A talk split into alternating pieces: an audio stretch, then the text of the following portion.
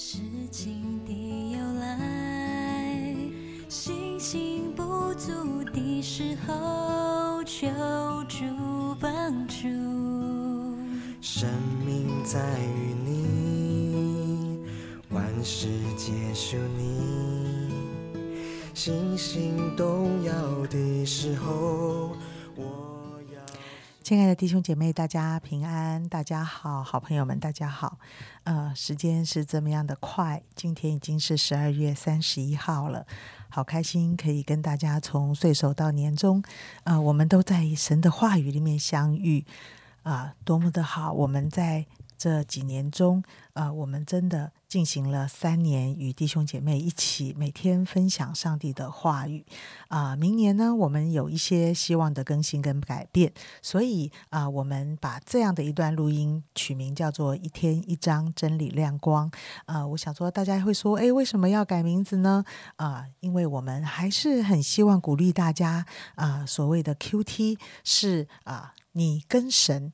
寻求一句今天上帝要对你说的话，所以啊、一天一当真理亮光，所有的传道人一定很乐意跟大家分享上帝的话。但是，当你读完了这一章，当你听完了这个录音啊、我很我们还很希望你多一个步骤，就是打开你的灵修笔记，写下这一天上帝提醒你的那一句话是什么，是对你个人非常受用的，是上帝对你量身定做的。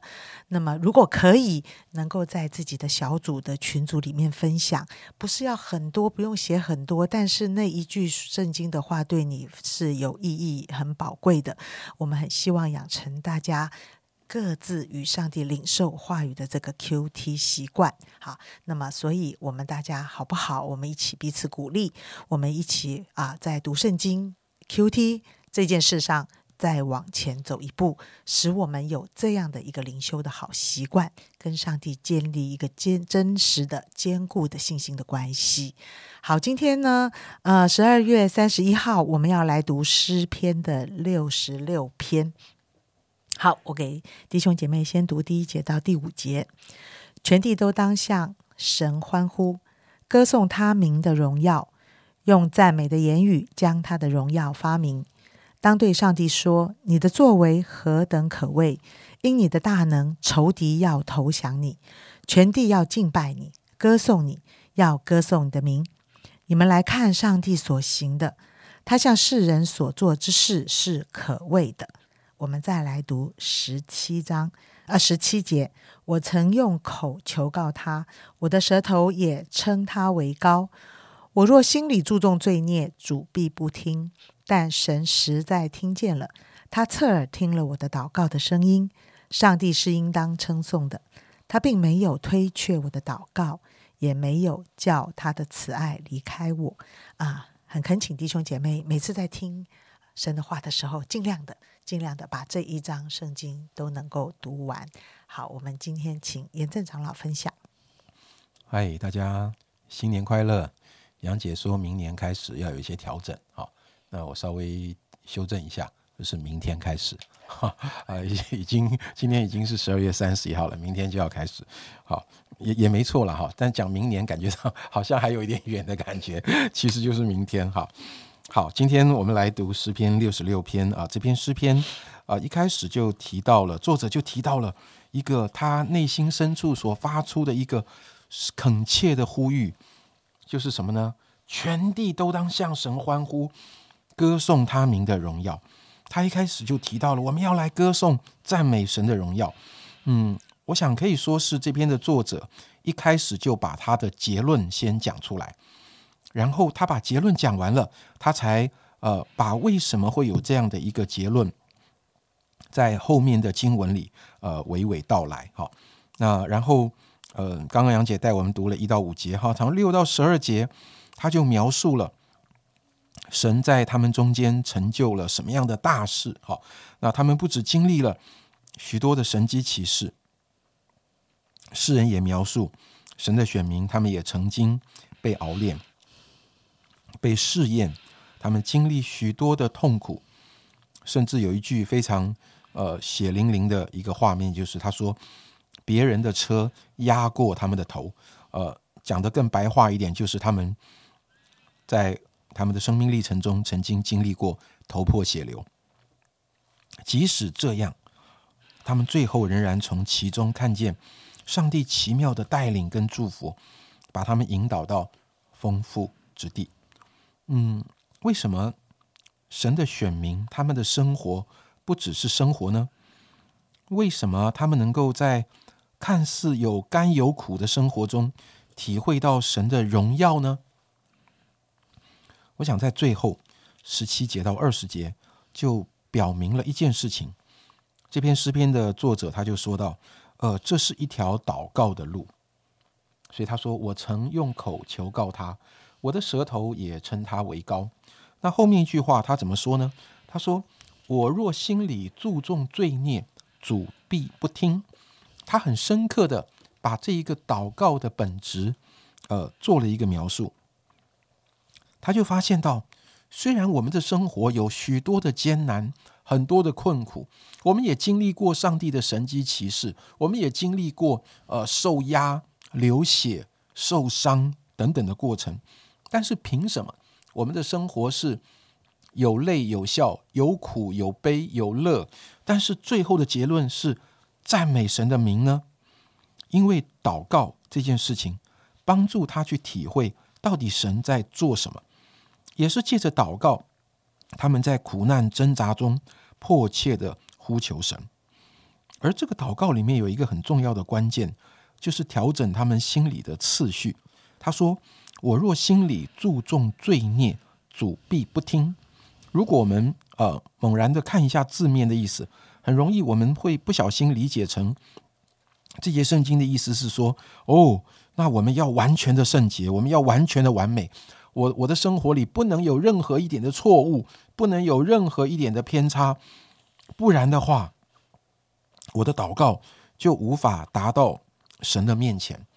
好像我只要一不完美，我只要一有错，就就就惨了，嗯。但是我想，这节圣经的意思不是这样。他说：“我若心里什么注重，那个注重是一个倾向。如果我心里一直倾向着罪孽，那我们就再讲一下罪孽是什么。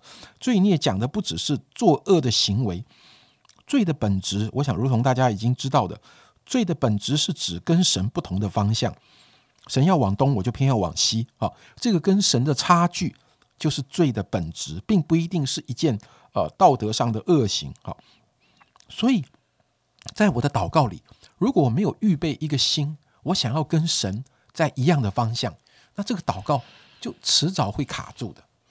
祷告的本质就是我想要跟神朝向同样的方向，我要明白神你要往哪一个方向，我也想要跟你一样往那个方向。所以，祷告的本质是吸引我们跟神同步。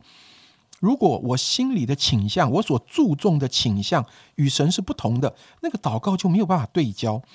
所以我们可以这么说：哈，诗人借着祷告的操练，他来学习跟上帝同行，这样的一个态度，就帮助他在这种起起伏伏、充满了挑战、痛苦、受压、受伤的生活中，他开始有一个眼光，可以去查验神的作为，最后。他能够有一个结论，就是哇，神真是为他们成就了何等大的事，因此才会有一开始这一篇诗篇的一个结论，就是我们要来歌颂、来赞美神他的名，赞美他名的荣耀。他体会到，这不只是他个人要来歌颂赞美，他体会到神不只是他个人的神，而是掌管全地的神，全地都应该都可以跟他一起来经历这样的一位神。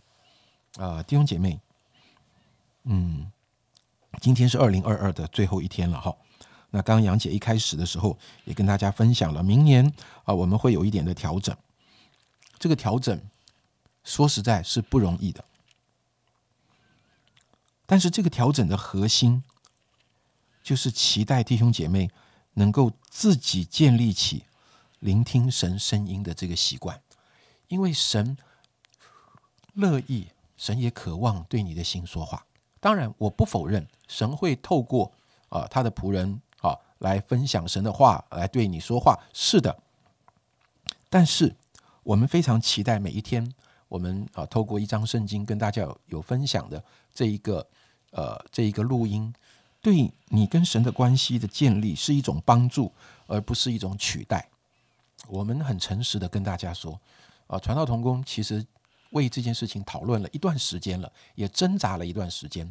我们的挣扎并不是因为录音很辛苦很忙，哇，有的时候呃一搞就一个早上啊，就就要待在录音室里面。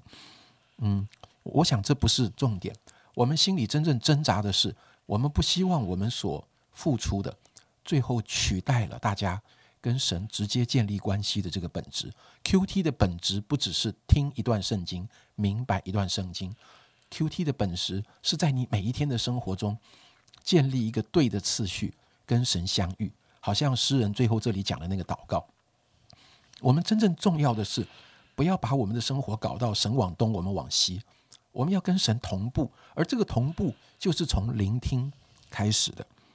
所以，我们期待每天十分钟的录音，对你来说是一种帮助。有的时候，真的，呃，经文完全不懂的时候，好像也会造成一些困难。我们期待给大家有一些帮助，但是我们非常不希望这个帮助变成了取代。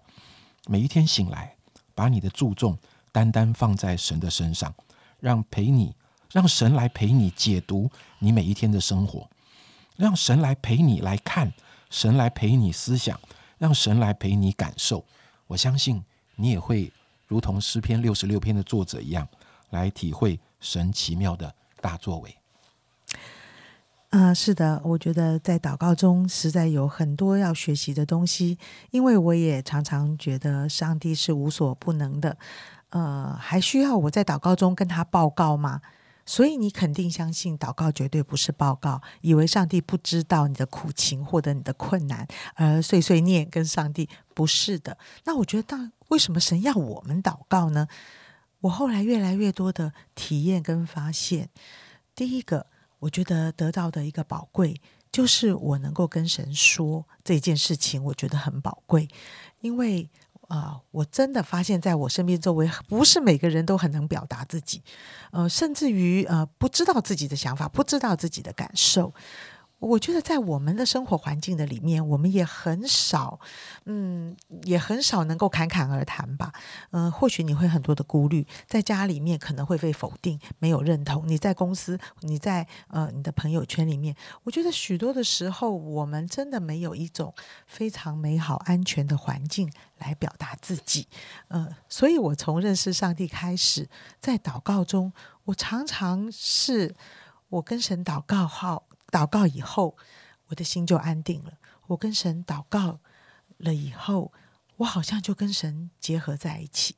我好像就能够上帝那里的平安、那里的智慧、那里的心意想法，好像就会在我的心里面。所以刚才严正长老说到那一个，呃。不是自以为是的祷告，我觉得特别有感触。就是你心里注重罪孽，那个意思就是不是跟神相反方向的，是我来跟上帝对齐。我在祷告中，我开始跟神对齐；在祷告中，我开始寻求神的心意；在祷告中，我很愿意神的心意能够实现，特别在我的身上。